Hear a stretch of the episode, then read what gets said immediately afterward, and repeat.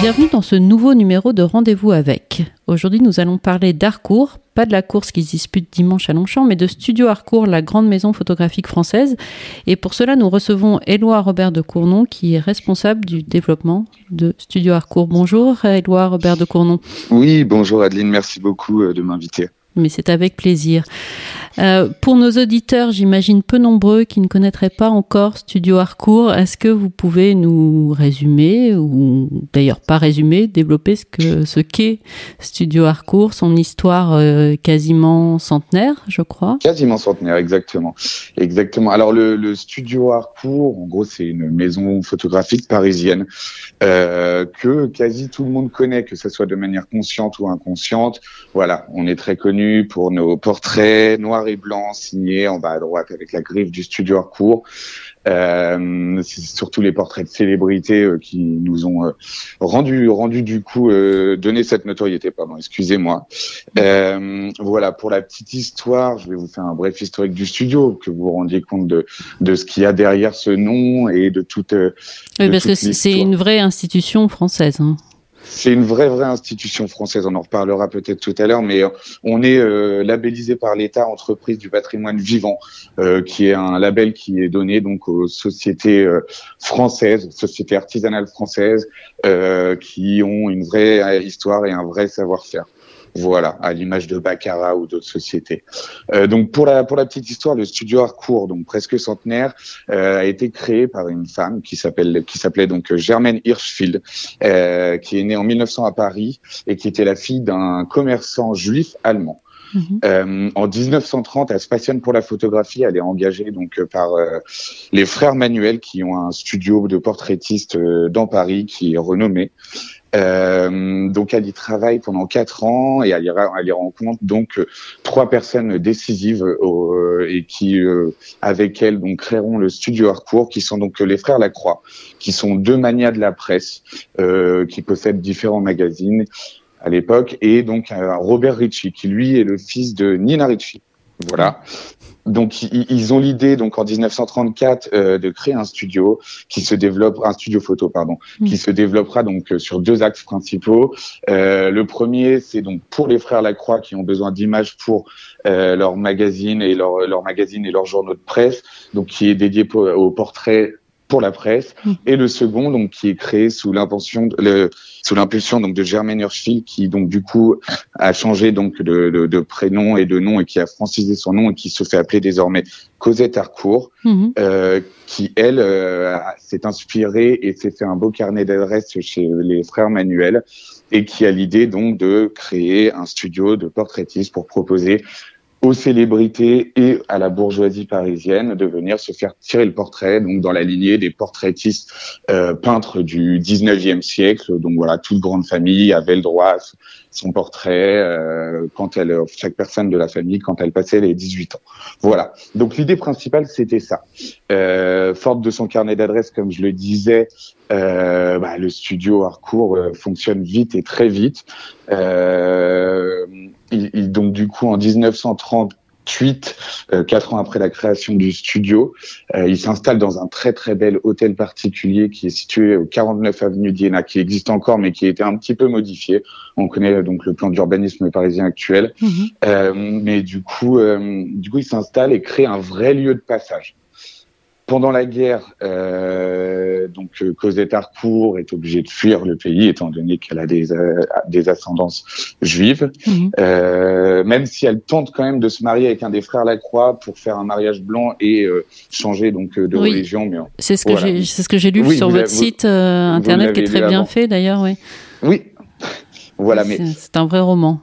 En tout cas, voilà, c'est un, c'est un vrai roman. Je sais que ça va peut-être être un peu long cette historique, mais après, voilà, c'est vraiment pendant la période, la période fastueuse, je voulais vous développer un peu ce qui s'y passe. Ça va aller assez vite, et après, on, on, on changera donc de, de, questions. Non, mais je parlais euh, de la vie de cette. ah oui. De cette oui, oui. Alors, mais c'est vrai que c'était une femme vraiment euh, en avance sur son temps. Il n'y en avait pas beaucoup des femmes comme ça. Euh, on peut la comparer à, à, à, Coco Chanel. Beaucoup de gens aiment dire que c'est la Coco Chanel de la photographie. -hmm. euh, paraîtrait même qu'elles étaient amies, mais ça, on, on ne le sait pas, pas vraiment.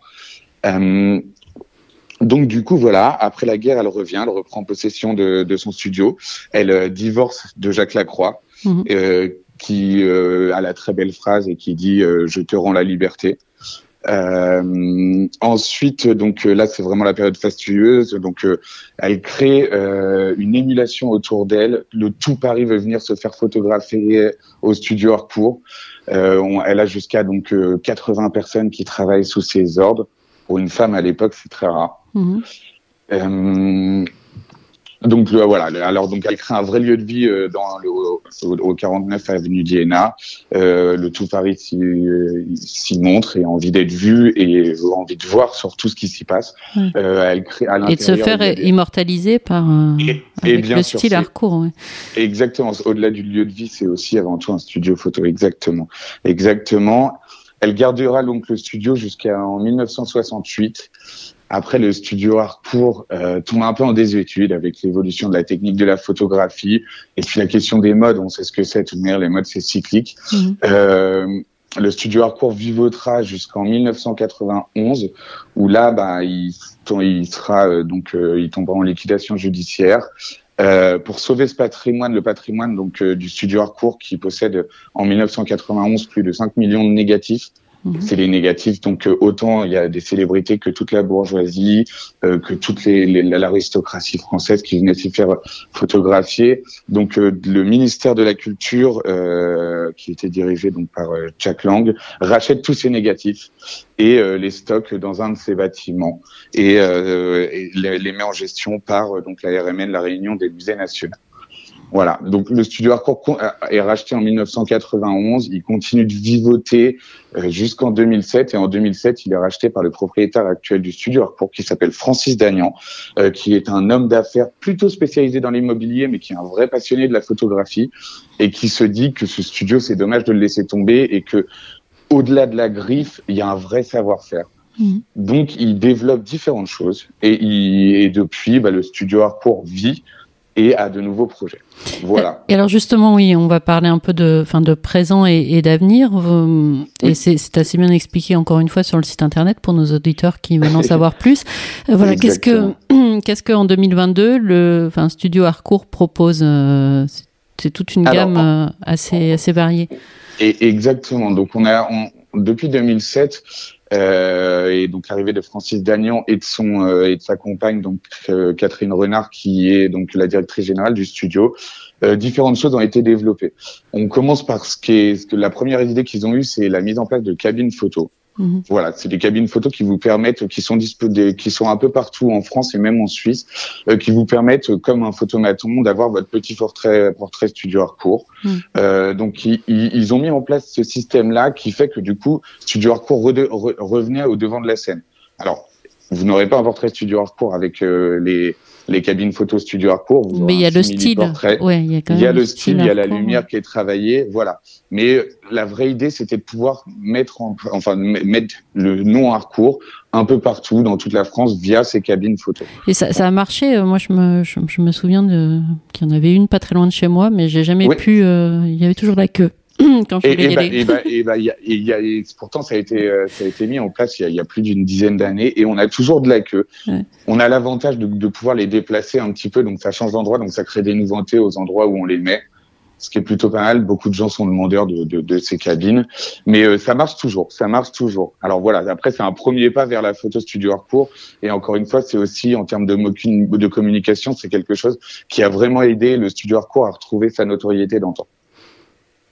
D'autres projets, sinon, alors après, on, comme comme je vous expliquais par rapport à l'hôtel particulier, donc euh, qu'on avait euh, au 49 avenue d'Iéna, qui était un hôtel particulier de 10 000 mètres carrés. Mhm. L'autre idée, donc là, qui a été euh, instigée par par Catherine Renard, donc la directrice générale, c'était de faire de l'événementiel.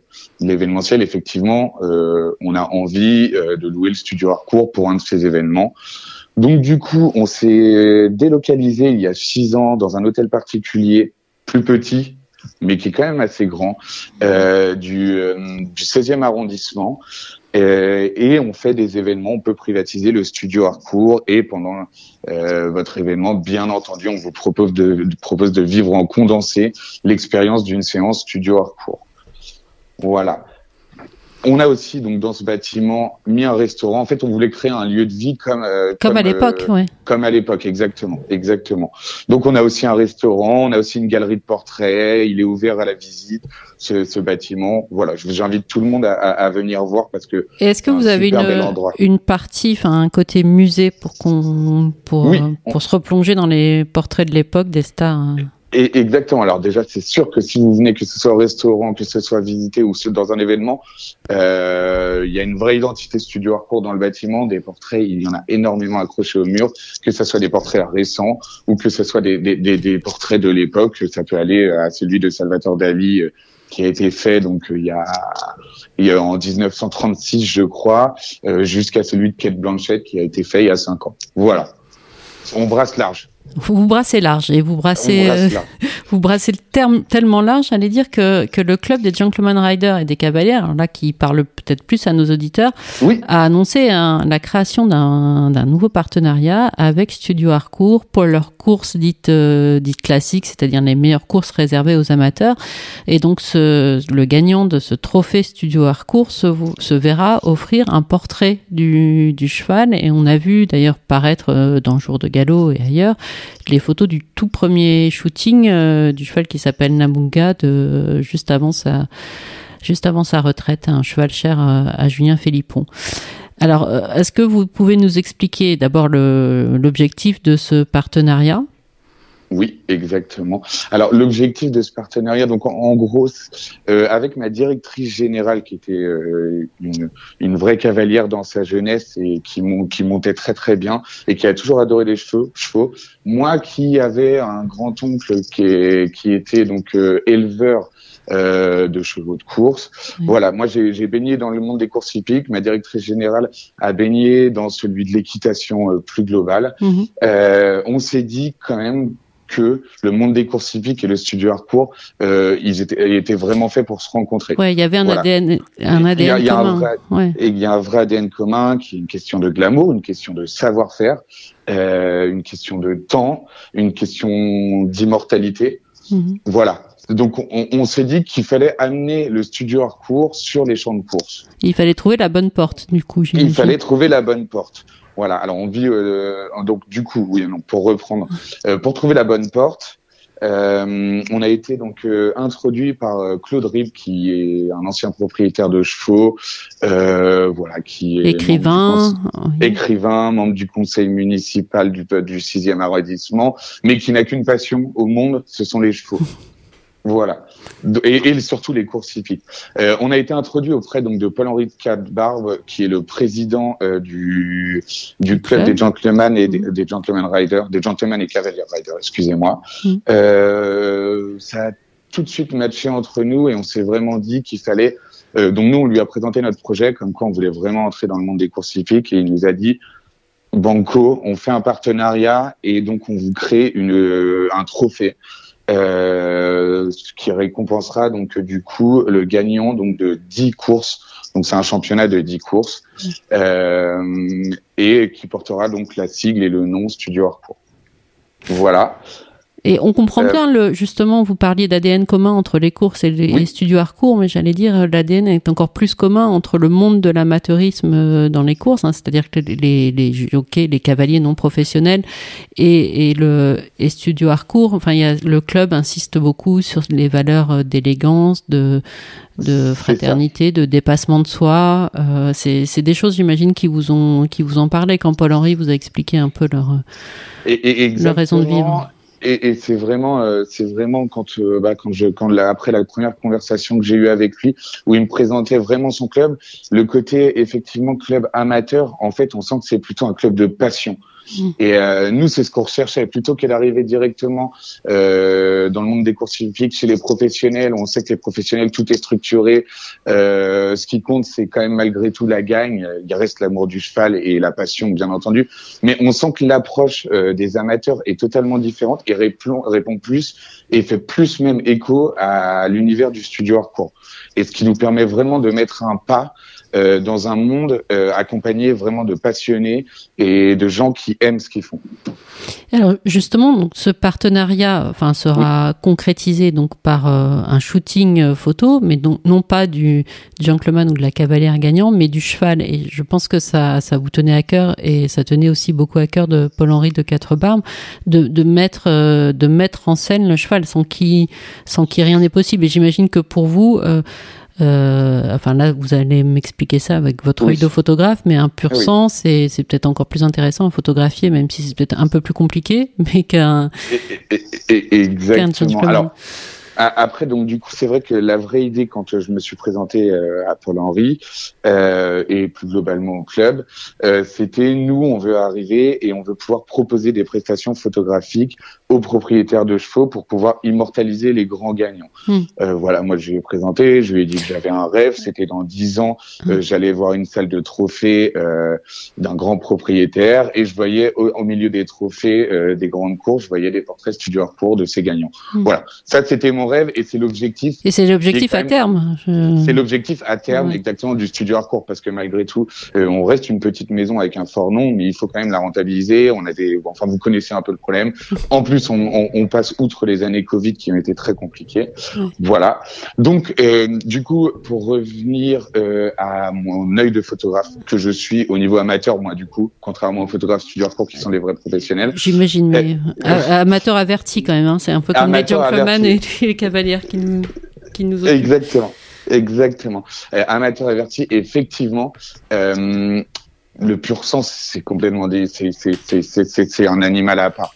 Euh, il, il, il, rien que pour sa musculature, pour sa stature, pour sa puissance, euh, rien que ça, euh, bah, c'est une vraie star en fait. C'est tout. C'est aussi simple que ça. À la différence, si vous voulez comparer, et je fais la comparaison peut-être un peu grossière, mais euh, quand on photographie au studio Harcourt une célébrité et euh, et un particulier Mm. et en particulier euh, le temps euh, et puis l'esthétique et euh, la façon de se comporter n'est pas la même entre les deux. Il y en a un qui est un vrai professionnel, oui, qui sait faire, comparé au pur sang, qui, qui, qui sait faire ou qui sait au moins avoir une apparence, mm. parce qu'effectivement ça va pas être toujours facile. Je pense, pour l'instant on a, on a photographié que Nabunga, mais je pense que ça va pas être facile avec tous les chevaux de pouvoir de pouvoir les immortaliser.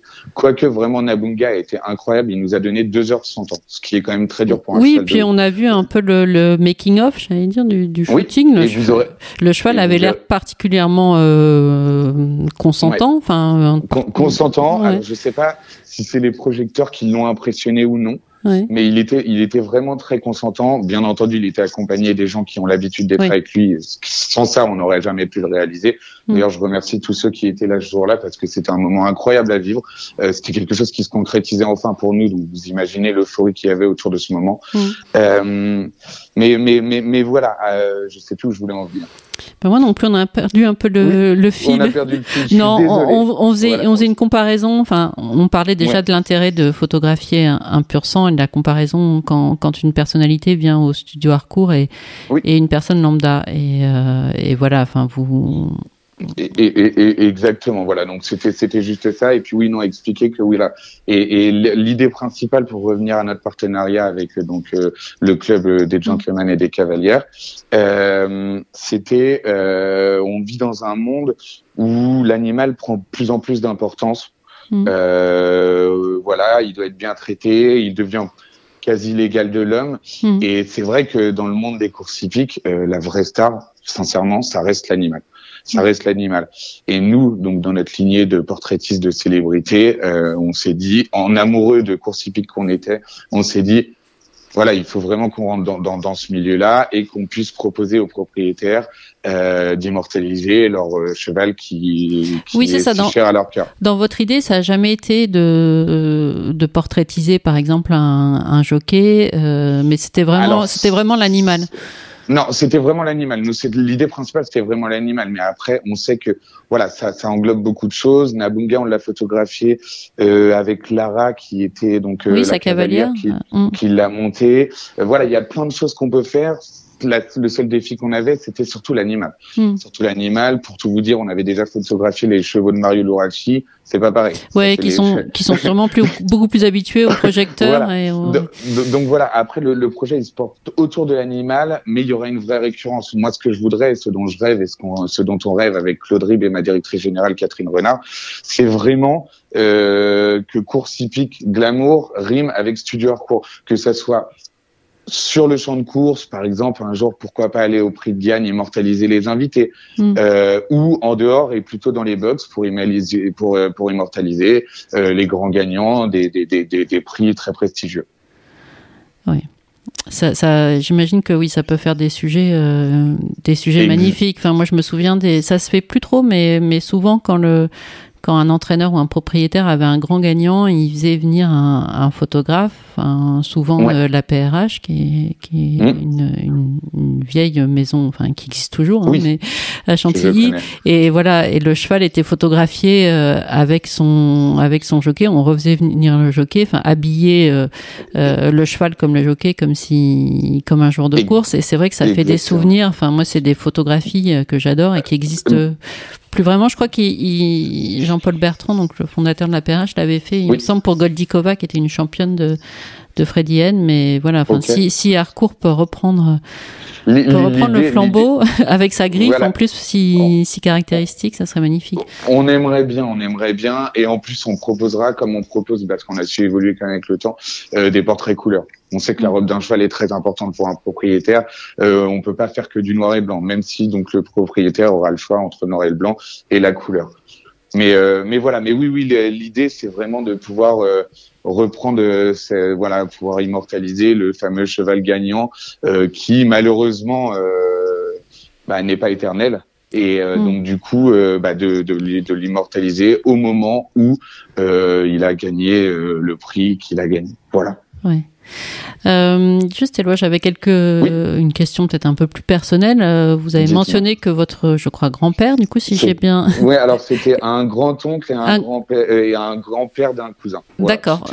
Donc ça s'éloigne un petit peu. Ça s'éloigne un petit peu, mais quand même, du coup, vous avez vous, avez l'air pas complètement euh, étranger au, au, monde des courses. Est-ce que vous pouvez nous dire, voilà où vous aimez bien aller aux courses, euh, ce qui, ce qui vous plaît, euh, ce qui vous plaît quand vous vous rendez sur un hippodrome ou à l'entraînement le matin. Votre relation avec les courses Alors ma relation avec les courses, euh, les courses, bah, ça a commencé les, le, premier hippodrome où j'allais, donc du coup parce que les personnes qui m'accompagnaient et qui étaient dans ce milieu-là étaient habitaient dans le Pays de Caux, donc en Seine-Maritime. Mmh. C'était l'hippodrome de Dieppe. Voilà, de, donc euh, le, le fameux grand-père de mon cousin, euh, il était, euh, il était administrateur de l'hippodrome de Dieppe et euh, il a, il élevait des chevaux. Donc on, quand j'adorais aller passer un week-end chez lui, chaque fois qu'il y avait une course, généralement j'allais dormir chez mon cousin pour pouvoir aller me rendre sur le champ de course. Ce que j'aimais bien, c'était, c'était, c'était cette ambiance générale, qu'elle soit du côté des parieurs j'ai toujours adoré euh, ce côté-là, ce côté où, au-delà euh, du cheval, de la beauté de la course, euh, bah, il y a toute une émulation autour de la course. Mm. Et puis j'aimais bien aussi voir tout ce qui était relationnel dans ce monde-là. Donc ça, c'était plutôt du côté des propriétaires, éleveurs, entraîneurs, euh, voir avec quelle élégance ils pouvaient regarder donc leurs chevaux, être contents de, de, gagner, comme être plutôt euh, triste dans la défaite. Enfin, j'aimais bien tout cet esprit qui tournait. Après, euh, le matin, je vous avoue, pour euh, quand vous me parlez d'aller voir l'entraînement, je suis jamais trop allé. Voilà. J'imagine que vous êtes occupé et et parisien, mais il faudra. Faut... Maintenant, je suis occupé parisien, mais alors je sais que. Si vous venez à Deauville cet été pour pour l'une des courses du championnat, il faut il faut mettre son réveil un tout petit peu plus tôt et voilà. Non, mais bien bien entendu. Non, non. Ça, vous allez à la plage près des planches et ça sera magnifique. Vous verrez des chevaux. exactement. Surtout que je pense que je suis en vacances à Trouville cet été. Donc donc il y a pas de problème. Et je sais que l'année dernière on y est allé. J'ai emmené mes sept neveux. Ils sont tous venus avec moi voir les courses. Et puis c'est pareil, c'est à cet âge-là que ça commence la passion.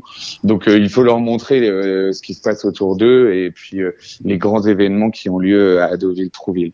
Euh, mais mais oui oui oui oui oui là je sais que je vais m'y rendre assez souvent. J'y suis pas mal retourné dans les deux dernières pas les deux dernières années. J'oublie le Covid. Oui. on, l'oublie tous. On l'oublie tous. Mais quand je vous dis deux dernières années, vous pouvez enlever l'année Covid. Mhm. Voilà. Euh, J'y suis pas mal retourné, euh, bah, surtout euh, quand j'ai commencé à porter ce projet euh, pour le studio Harcourt. Voilà, je voulais euh, ressentir, en fait, ça faisait quand même une petite Madeleine de Proust. Je voulais ressentir le moment que je vivais, et sincèrement, rien n'a changé. Ça, Mm. c'est, c'est la même chose. On ressent les mêmes choses quand on arrive euh, sur euh, un champ de course. Euh, voilà, il y a une, je sais pas, il y a une petite adrénaline qui nous monte derrière et qui nous caresse les cervicales. Mm. Je sais pas, moi c'est comme ça que je le ressens. Je suis désolé. Euh, J'essaie d'être le Non, plus précis possible. c'est joliment dit. voilà. Donc donc donc c'est c'est c'est c'est- tout ça qui m'a emmené euh, qui m'a emmené vers ce milieu et qui m'a fait être porteur de ce projet euh, qui prend qui se concrétise enfin. Et encore une fois je leur dis mais euh, je remercierai jamais assez. Donc euh, tous les membres euh, du club euh, des gentlemen et cavaliers riders euh, de Claude Rib aussi donc qui m'a bien aidé à porter ce projet qui m'a ouvert pas mal de portes et surtout euh, ma directrice générale qui elle a eu vraiment vraiment l'idée qui m'a dit euh, fonce on verra et on va voir ce que ça donne mais il faut qu'on rentre dans ce milieu là parce que c'est un milieu qu'on apprécie voilà Donc on va voir ce que ça donne. Donc on a déjà eu euh, la primeur de voir les, les photos de Nabunga. Oui. Euh, donc non le... alors vous avez vu des Oui, pardon. On a vu le making of. vous avez vu le making of Oui, et tout à et, et voilà Et alors quand est-ce la- qu'on va voir la photo euh, officielle Et euh, de Nabunga Ça, ça sera courant avril. Ça sera courant avril. Euh, elle a été sélectionnée. euh, la première photo, on en proposera sûrement plusieurs. Mais euh, la première et belle photo a été sélectionnée. Elle est en ce moment même euh, où je vous parle en train d'être retouchée euh, au laboratoire photographique du studio. Alors. Alors, ce qui me, ce qui m'intéresse, c'est savoir qui l'a sélectionné, parce que moi, j'ai souvent le, le souci quand je, quand je Oui. choisis une photo, un portrait de quelqu'un que j'ai interviewé, à chaque fois, il me dit, mais t'as pas pris euh, la meilleure photo de moi? Et, et je réponds Alors- souvent, mais on est les, enfin, en général, le sujet euh, en lui-même est le plus mal placé pour choisir. euh. Bon, alors le Alors, cheval, le cheval ne l'a pas du choisi, mais Oui, du coup, Nabunga euh, n'a pas eu son avis à, à- à donner. Donc ça, c'était plus simple. Euh, donc il y avait euh, les, toutes les personnes dont je vous ai parlé. Euh, on a tous un regard extérieur sur le cheval et celle-ci nous a sauté aux yeux. Elle était parfaite, C'était unanime. était parfait. C'était clairement unanime pour celle-là. Après, il y en aura d'autres, ça c'est sûr. Mais là, le portrait principal, qui sera vraiment le portrait représentatif du projet qu'on veut mettre en place, ça sera celui que vous verrez, que vous découvrirez. Ça soit, ça sera soit, ça sera le studio Harcourt et le club qui, euh, qui, qui la présenteront. Donc, si vous êtes, si vous avez hâte de la découvrir, je pense que ça sera sur Instagram.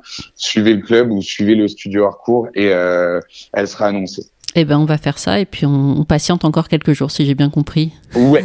Quelques jours, peut-être une, une semaine, je vous avoue. On verra. Bon, ça va. On c'est- verra. On, on est proche du but. Merci beaucoup. Éloi, de nous Eh avoir ben, je vous accordé un peu de votre aussi. temps.